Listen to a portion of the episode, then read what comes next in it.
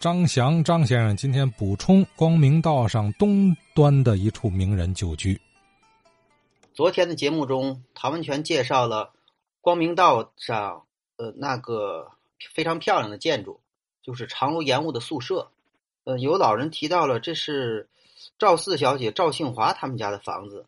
呃，因为时间关系呢，我没有查到相关的资料。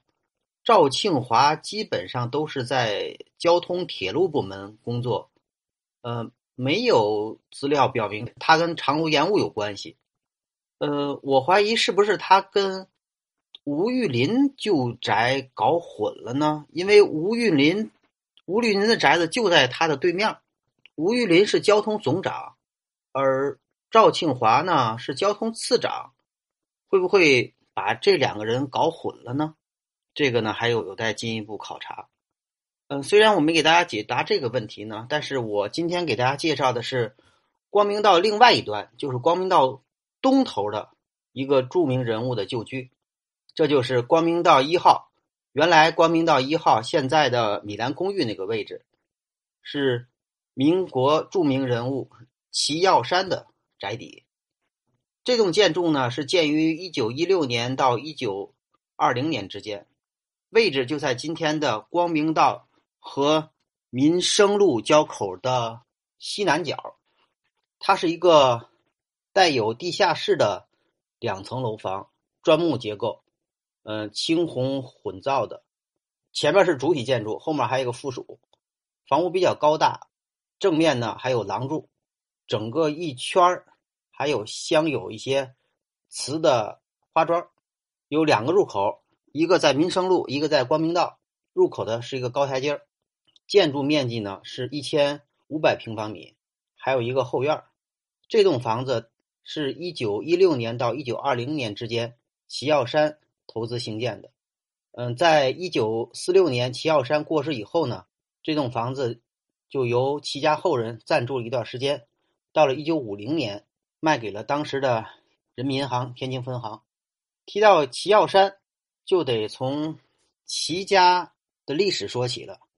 齐家原来是在山东昌邑县，山东昌邑呢是原来齐国的地区，所以呢姓齐的比较多。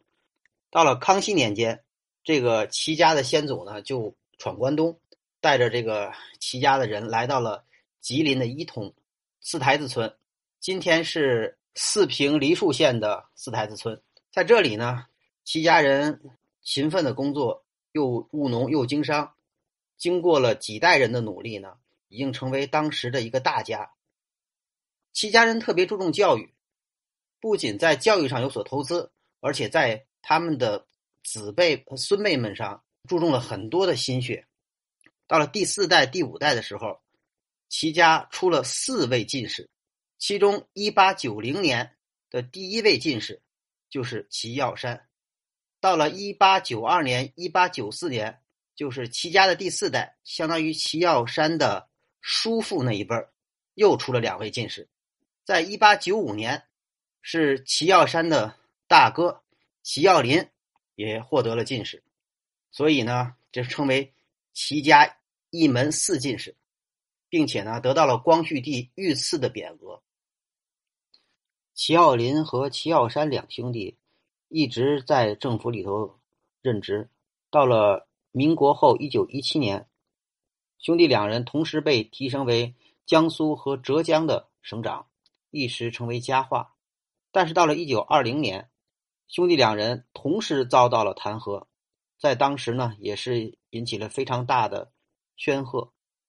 一九二零年，齐家兄弟呢就离开了江苏和浙江，齐耀林来到了天津，任耀华玻璃公司的董事长。而弟弟齐耀山又到了北京，继续做内务总长、农商总长、教育总长，一直到两年后，齐耀山被免职，也来到了天津，任农商银行的总裁。农商银行是一九一九年开始筹备的，一九二零年开业，总行在北京。首任的董事长是曹睿，就是曹锟的弟弟，总裁呢就是齐耀山。但是到了一九二九年，受到了时局的影响呢，银行呢被迫停业。最后的停业清算工作是由齐耀山的弟弟叫齐耀成完成的。齐家除了除了四位进士以外，还出了十三位知县，其中这个齐耀成就做过天津的知县。齐耀山离开政商界以后呢，在天津开办了房地产公司，在河北新区广置房产，像宜安里、宜人里、治安里。就是现在的曾安里，还有齐军里、智仁里、齐安里等等，都是齐家的房产。另外，著名的三界里也有齐家的股份。齐家非常重视教育，在后人中也是人才辈出。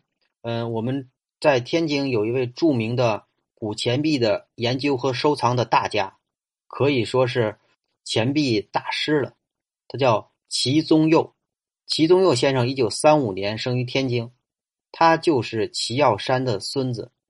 一九六一年呢，从北京农业大学毕业以后，一直在天津的农科院研究所当研究员，是著名的畜牧兽医专家，享受呢国务院政府津贴。齐宗佑先生被人们所熟知呢，更是因为他在钱币界，尤其是古钱币界的卓越的贡献。那研究古钱币的人可能都听说过齐宗佑先生，嗯，很可惜，去年呢，二零二零年的四月，呃，齐宗佑先生因心脏病过世。齐家的另外一位后人就是齐耀成的孙女齐宗华女士，她是中国杰出的翻译家，六十年代在七十年代的时候担任国家领导人的法语翻译，是首席的法语翻译，当时英语翻译呢是季朝柱。